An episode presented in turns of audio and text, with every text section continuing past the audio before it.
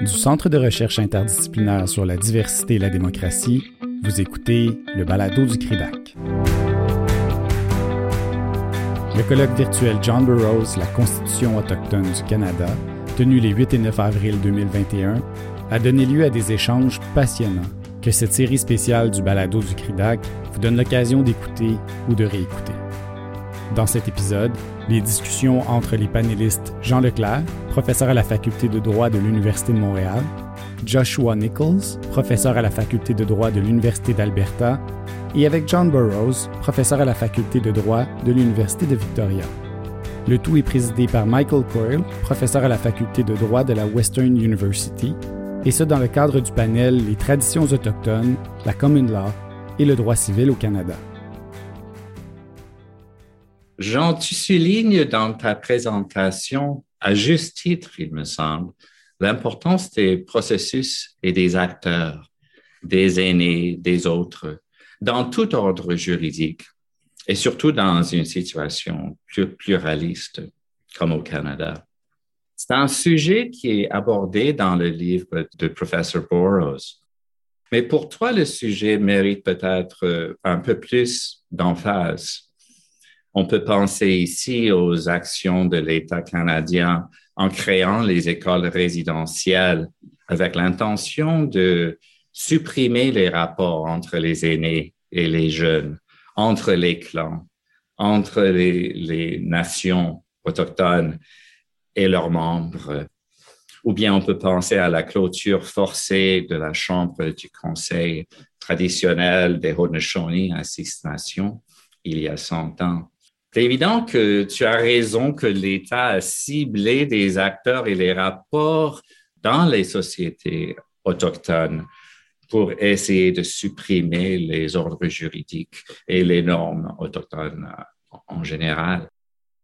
J'étais fortement tenté de te poser des questions normatives, euh, c'est-à-dire au sujet de devoir et pas de, de l'être ou de ce qui existe, mais je vais rester dans l'esprit de ton analyse. Et donc, selon tes recherches, quels sont les faits sur le terrain qui ont tendance à légitimer l'adoption des normes autochtones par les acteurs dans un système ou plusieurs systèmes pluralistes? Quels sont les, faits sur le terrain qui auraient tendance à renforcer le respect et la légitimité des normes et des processus autochtones? Vaste, euh, question. Ben, il y a plusieurs facteurs. Je pense que ce que notre recherche a montré, c'est que la, la vitalité des systèmes, aussi bien des systèmes étatiques que des systèmes autochtones, est très certainement la composante la plus importante. Par exemple, euh, aux îles Salomon, où l'État est très faible, ben forcément, euh, on, a, devant nous des, des systèmes, euh, des systèmes juridiques non étatiques extrêmement endurants, assez peu bousculés par un phénomène de colonisation. Et donc, plus l'État est faible, plus les systèmes juridiques non étatiques sont forts, ben c'est sûr, c'est un, un, critère qui va jouer dans le fait que, par exemple, aux îles Salomon, ben, la Constitution reconnaît euh, les ordres juridiques non étatiques. Ça, c'est certainement euh, la principale composante. Qu'est-ce qui, bon, tu, prends l'Afrique du Sud, par exemple, le fait que 80% de la population, sinon plus, 90% de la population est régie par des normes extra-étatiques, bien sûr, c'est aussi un incitatif pour l'État à reconnaître les ordres juridiques. Et en fait, en reconnaissant les ordres juridiques étatiques, l'État se trouve à légitimer sa propre existence. Autrement dit, par ce processus de reconnaissance, il légitime son propre pouvoir, curieusement. Entre autres parce que dans les États faibles, la, puissance de l'État s'exerce dans les centres urbains. Mais en zone périphérique et éloignée, ce sont les ordres juridiques qui fonctionnent. La présence des ordres étatiques est moins grande. Et on voit ce phénomène au Canada. Euh, c'est pas pour rien que c'est dans les territoires du Nord-Ouest, par exemple, que les premières décisions, on a reconnu euh, la normativité en matière de mariage, d'adoption, s'est faite parce que c'était des lieux où la présence étatique était moins grande et la capacité de l'État à diffuser son pouvoir était moins grande. Je sais que c'était une question vaste et on, va peut-être parler des autres facteurs qui pourraient avoir une influence plus tard aussi, mais donc la reconnaissance explicite par l'État pourrait contribuer et à la légitimité des ordres juridiques autochtones et peut-être, comme tu le dis, à la légitimité de l'État canadien. J'ajouterais peut-être une chose, c'est que la reconnaissance par l'État a aussi un effet pervers. Parce que quand on regarde ce qui se passe dans, les continents euh, africains, par exemple, euh, dans, dans les pays subsahariens, on s'aperçoit qu'il y a une reconnaissance constitutionnelle des ordres juridiques. Sauf que ça donne lieu à deux systèmes juridiques autochtones. Le Living Constitution, euh, Living Customary Law, donc le droit coutumier vivant, mhm. et the Official Customary Law, donc le droit coutumier tel qu'interprété par la juridiction étatique, et qui souvent est n'est pas en harmonie avec la réalité du droit coutumier vivant. Alors, il y a un danger dans la reconnaissance. Des fois, quand les systèmes coutumiers sont très puissants, ils préfèrent que l'État se retire et qu'il n'intervienne absolument pas pour préserver l'intégrité de leur institution et de leurs normes. Hmm. Comme ont décidé apparemment Nishka quand ils négocient. Euh, Exactement. OK, merci. Uh, turning to uh, Joshua, I'll try to make my question a little shorter this time. I think the question to Jean was unfortunately long, although he gave a very interesting reply. Uh, Joshua, your presentation focuses on one side of the relationship between the uh, legal orders of Indigenous peoples and their right to self determination, their so- claims to sovereignty, and the state. That is, you you focus on the jurisprudence of the Canadian course in your presentation. And of course, that jurisprudence has a huge effect on what communities are able to do on, on the ground and what Indigenous peoples are able to achieve in terms of controlling their lands and, and, and governing their peoples. Uh, my question for you is um, you, you offer a very thoughtful analysis of uh, the double standards that uh, seem to exist in the Supreme Court's treatment of sovereignty, let's say in the secession reference versus Sparrow. Um, and in fact, you point out that a, a, large part of the background of the jurisprudence is based on, you know, thinly disguised, I don't know if you say racism, but this notion that one people can discover another and thereby change that other's system of law. So you argue that the court should confront the double standards in its reasoning, I think. And my question for you is uh, perhaps a, hard one, but uh, I'd be interested in your thoughts. What, in your view, is are are some of the reasons for the court's reluctance historically to do just that, to offer a more rational treatment of Indigenous people's self-determination and the states, one that you know truly does abandon the doctrine of terra nullius and discovery. What what do you think are the things that are sticking in the court's craw or preventing them from or inducing them not to do it so far? And do you have any ideas about how they might be persuaded to change that approach, apart from listening to rational arguments like your own? For me, uh, a lot of the hangup that we see in the background assumptions that I try to, to focus on in, in Sparrow is a is a legacy of a historical accumulation of, of, a way of seeing indigenous peoples that goes back to the 19th century, and we can see it in U.S. jurisprudence as well, and a kind of contest over how uh, the United States is going to inherit the legacy of colonialism from the British Empire, right? So we can see it in the Marshall Trilogy in the U.S., and we inherit the Marshall Trilogy into our law. And there's a tendency in the US, we see the tendency between treating indigenous peoples as peoples who are self governing and have jurisdiction, domestic dependent nations, in Marshall's words from Cherokee Nation. And then right after that, in the Taney Court in Rogers, creating a notion of congressional plenary power that is predicated on the notion of savagery. And then is repeated post Reconstruction in Kagama, which is up in the 1880s, which is where we get St. Catherine's milling right?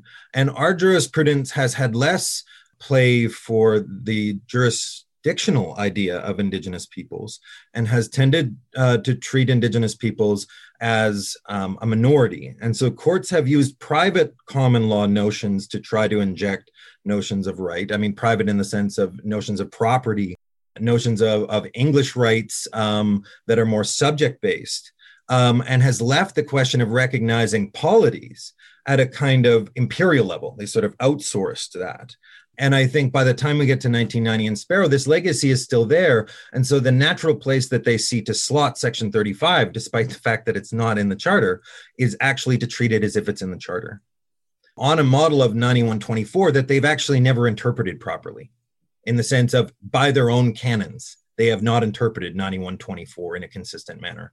There's no historical treatment of 9124. It's treated as a bold faced um, interpretation of the words alone, no contextual analysis whatsoever. And I think that's where the doctrine of discovery resides um, in a provision in a different way than the US Constitution. The US Constitution does not have a nice home for um, a notion of congressional plenary power. It's in the Commerce Clause. You know, Indians are not mentioned in many places, but in our Constitution, the meaning of 9124 invited the courts, I think, because of that historical accumulation, to adopt a way of seeing that you see again in the secession reference with um, treating the, the treatment of Indigenous peoples in Canada as a positive example of the treatment of minorities as opposed to founding peoples.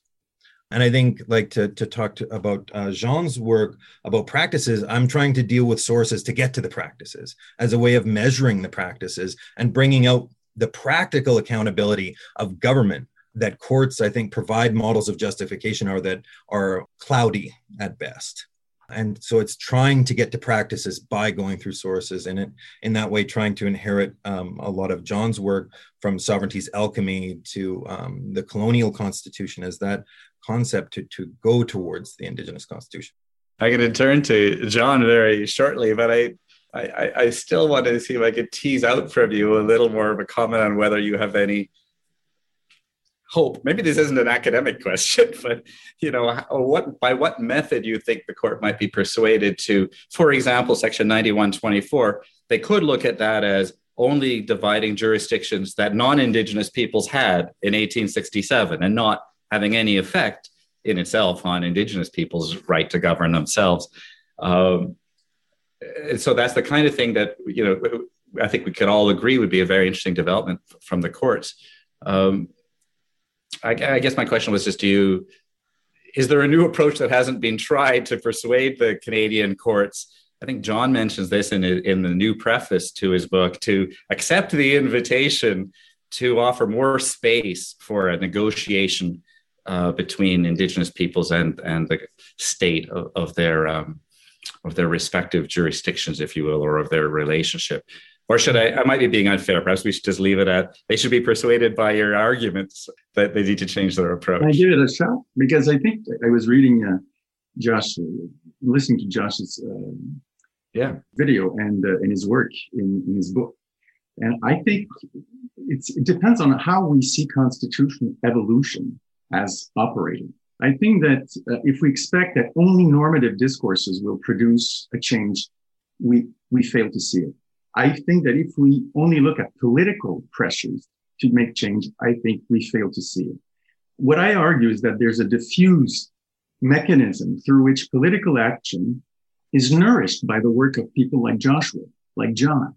Nobody can say that we're at the same place as we were, we were in 1982 the work of John was incredibly powerful as an impetus for, for legal change. And I think that if we harness this new normative discourse about the legitimate place of Indigenous legal orders in Canada, and we see it actually making a change in the political dynamic, in the assertion by Indigenous peoples themselves that they have legitimate law and that they, they try they start producing it. They start reinvesting the authority of their own institutions. I think this will bring the court to realize that for instance harnessing the, the idea of, of brian slattery of eventually recognizing that there are generic aboriginal rights rights that are immediately applicable by all indigenous communities. For instance one day the court will say that indigenous peoples had uh, rules about marriage and adoption. They won't, they, won't, they won't have the indecency of, asking, of, of asking uh, Indigenous people to spend millions of dollars to go to the Supreme Court to say that before contact, they had some way of regulating their lives uh, with their, where their, their partners and their children. I mean, this would be ridiculous. So the court is going to be bound to recognize what resembles the American case law, an Indigenous sovereignty over their internal affairs. And I realize I spoke in English. Je m'excuse auprès de, de mes amis uh, Innu. J'aurais dû faire ça en français. Okay, thank you. So, from your perspective, um, we've made a lot of progress, and John touches on some of this in his preface since the publication of John's book and since people started working on this issue. And you think that the force of history, to some extent, is going to force the court to reconsider and the actions of people on the ground and um, not just academics, but people like Clifford and chiefs and uh, First Nations and other Indigenous peoples adopting their own constitutions are going to influence a change. John, let me turn to you. You you I've looked a bit keen to to join in, which I'm delighted about. I don't think I need to introduce you. I'll just say that you're the uh, Canada Research Chair in Indigenous Law at UVic, and people should turn to any of the pages on UVic's website to see uh, a bit more of, of, of what you've achieved in your academic career. But let me just ask you brief initially, like, what are your reflections, if any, on um, the presentations by Joshua and Jean, or their the thoughts that we've been exchanging in this discussion? Well, I really appreciate what's been said, and I'm grateful for the depth of engagement. It is the case that I understand and support the notion of process and actors as having a huge significance in the revitalization of all of our laws, including Indigenous law. And I also completely accept the idea that we have to create space for different bases of legitimacy and understanding that there are going to be different appeals to different sources, different actors, different institutions for uh, legitimacy. And, and power plays into that as some groups and some people have been held out of being actors, of uh, having their institutions uh, recognized and affirmed and able to grow, being kept out of this place and spaces for recognition. Um, so I really appreciate that. And I like what Josh is saying because I want to hold the courts to their highest standards as they're trying to articulate um, and be persuasive around what the basis of our, or bases, uh, pluralized, of our Constitution is, including the actors and the institutions, as well as the norms uh, that might flow from and be related to those different sources. Um, let me say, just in further reflection and building upon that, I really am appreciative. I think in his, his uh, lecture, and excuse me if I'm wrong, he Josh referred to the idea of the um, the past uh, being racist. And my good friend uh, Aaron, who I really appreciate being a part of this organizing committee, and his, his wonderful introduction and, and warmth, uh, makes the point that racism and colonialism is not just a past tense there. It's something that's currently with us. And I suppose my, my next point would be that we're not just racist, we're also overly humanist. I'm not talking about um, sort of religion and secularism and talking about humanism, but I'm, I'm wanting to say that our, our concerns are often very parochial, uh, they're very human centric, and they don't necessarily connect us out to the clouds and the winds and the rocks and the stars and the insects and the birds and the fish and uh, you know the, the other beings that are part of our constitution and we are constituted by and and so in other words the actors and the processes are beyond uh, just uh, the courts and the legislatures and the um, you know indigenous governments uh, in terms of their tribal councils or tribal courts or whatever the case might be. But we also live in a, a broader community, and we, we have a, a, a, need to recognize the actors and processes uh, that are there. And we have a need to recognize that there's a basis of legitimacy that calls upon the necessity of that recognition, of that place for a, um, a robin to be a robin and uh, a whitefish to be a whitefish. In fact, the book itself was, was written uh, on the reserve, and it starts out with an account of an eagle and some crows and their interactions along a shore, and seeing how they're trying to find space for interaction with one another. And then it closes out with a reflection of uh, that as well. So the book is about eagles and otters and crows and escarpments and trying to reason by way of analogy uh, and distinction uh, from what's what's uh, present in that realm. And I, I really think that uh, the work is to try to get at the points that was made by John and Josh about the actors and the processes, as well as the different bases of legitimacy. But I also grant uh, the, the force of their arguments that I de emphasize some points to make other points uh, more easily available, to give some clarification to things that people might be more familiar with. But I do so as an invitation then to pivot, uh, to find other spaces once you've got uh, some of that present. Yeah, thank you.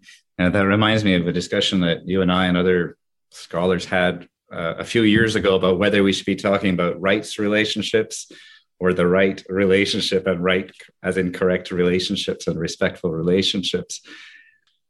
I wonder, speaking of relationships, and, and I'd open this to everybody, and I wonder if um, any of you have any thoughts on how the relationship between indigenous peoples with their diverse cultures, norms, sets of laws, sets of processes, how the relationship between indigenous peoples and the states should be mediated. Like right now, we've got courts that can do something, or we've got some indigenous peoples who just want to stay outside the system so that their laws don't get distorted. Others have an uneasy relationship. Should we be thinking about inventing new institutions not just to revitalize the content of, and transmission of Indigenous law, but also to interpret the relationship between Indigenous laws and state laws and you know to help create a more respectful space for indigenous laws. Is there an alternative to simply the courts or or legislatures? Are there mechanisms that could be developed jointly? Or what are your thoughts about you know whether we need to rethink the mechanisms that lie the interface between indigenous legal orders and and the state legal orders i think i can start uh, in the book itself i try to draw out the importance of legislative action judicial action law societies law schools who can do uh, a much better job in dealing with their racism and their anthropocentrism um, mm-hmm. by trying to understand what indigenous peoples are saying and doing and acting upon and, and creating in their institutional settings. And so there's lots of room to do that work. And I'm encouraged here in British Columbia with the United Nations Declaration on the Rights of Indigenous Peoples Act, uh, the DRIPA Act, where you know there's an attempt to almost create a shadow Attorney General's office with the efforts by people like uh, Merle Alexander, who's incidentally speaking this evening from five to seven at, uh, at BC time about this with colleagues from around the world. That is, if, if we can participate in the process of law creation so that we can be, of course, self determining, uh, co determining, but in other instances, other determining, right? That we are determined by our Robin relationships or our whitefish relationships, or we're determined by our relationships with people from other parts of the world, or, or we're determined by what Indigenous peoples have to say uh, in the, the mix of the way we might be. So those institutional mechanisms are really important. But let me say the most important point to me, which is the institutions of rivers and um, wind patterns and uh, seasonal growth and decay and the, the life cycle of these little birds being nurtured in the nest right now. There's something about those uh, actors and processes that we need to do a better job of not just protecting, but relating what's there and finding ourselves in uh, that relationship. Uh, we've not even imagined that, I don't think, in our broader uh, political conversations. That is, you know, the, the, reconciliation with one another is really um, so, I say dependent, and I'm really hesitant to use ordinal ways of reasoning, one thing before the other. Uh. But our, our, reconciliation with one another, uh, in some ways, really is dependent on our reconciliation with the earth and the water and the plants and the animals. And, and so there's much to say about those institutional, for lack of a better word, ideas that we, we have at times passed in indigenous communities. We've got clans, right? I'm, I'm Otter clan, and, and our clans relate to clans. And we have uh, teachings in our ceremonies about how you take account of water and, and air and fire. And we talk about it and we're mindful of it and we, we create space for it and etc. So there, there are things that have happened historically in that uh, way, but I, I don't think that uh, that's really a conversation in the top of mind of uh, legislators or judges at this instance. Hmm, very interesting. There are actors that need to be playing a role in the interaction between people as well. Uh, any, um, I'll just ask uh, Joshua and Jean if you have any sort of final comments before I open it up to the audience. I think it's about now that I should be doing that, or perhaps two minutes from now. But are there other thoughts or ideas from your presentations that you wanted to emphasize, or reflections on what John has said? Bah, les gens qui habitent dans un contexte de pluralisme juridique, ouais. juste rappeler qu'ils vivent pas dans un vacuum. Autrement dit, ils sont confrontés à plusieurs ordres juridiques, étatiques, celui qu'on leur propose à, l'échelle communautaire. Et quand je dis qu'il y a plusieurs bases de légitimité, c'est qu'ils sont déchirés. Des fois, ils veulent participer à l'ordre juridique qui est leur. En plus de ça, sur le plan des croyances, des convictions, ce régime-là peut leur paraître le meilleur. Mais en même temps, le système juridique étatique leur offre des services qui, euh, confèrent une légitimité à l'intervention de l'État. Et juste rappeler qu'on n'est pas des personnes et, surhumains. Moi, je parle toujours d'une anthropologie minimaliste. On n'est pas capable de se transformer puis devenir des héros autochtones du jour au lendemain. Les gens sont déchirés et il faut garder ça en tête, ce, côté euh, l'humilité de nos concepts qui peuvent imposer des, des responsabilités très lourdes sur l'épaule de personnes qui, qui, ont une difficulté à vivre en partant. Et je pense qu'il faut, il faut tenir compte de ça et laisser les portes ouvertes. Et John l'a dit dans un de ses livres, même une loi fédérale qui ouvrirait la porte à une forme de... Oui, c'est fédéral, oui, c'est méchant, mais c'est peut-être une voie possible parmi d'autres. Très intéressant. And Joshua, do you have any final thoughts before we open it up?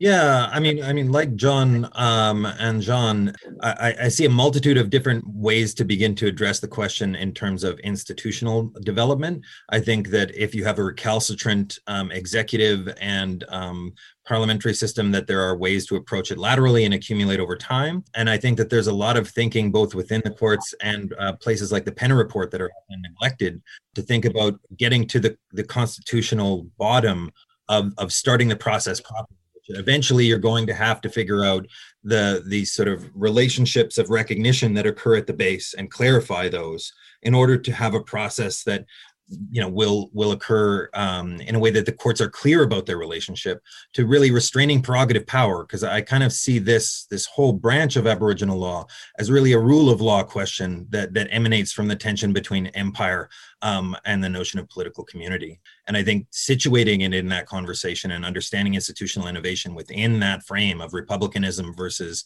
empire and, and a legacy that we're still struggling with is, is really needed and a step that scholars in the US like Maggie Blackhawk um, are also taking right now um, in a very serious way. And, there's a lot of comparative work that can be done. Her new article, um, Federal Indian Law as a Paradigm of Public Law, um, is quite, I think, transformative in bringing a lot of thoughts in the US uh, together in a very similar front to what's going on in Canada. We can expect the future of the relationship to be a dynamic and one that'll be influenced by many, many different sources, is what I'm hearing. Écoutez la suite du colloque John Burroughs, la Constitution autochtone du Canada, dans les balados du CRIDAC. Merci d'avoir été à l'écoute. À la prochaine.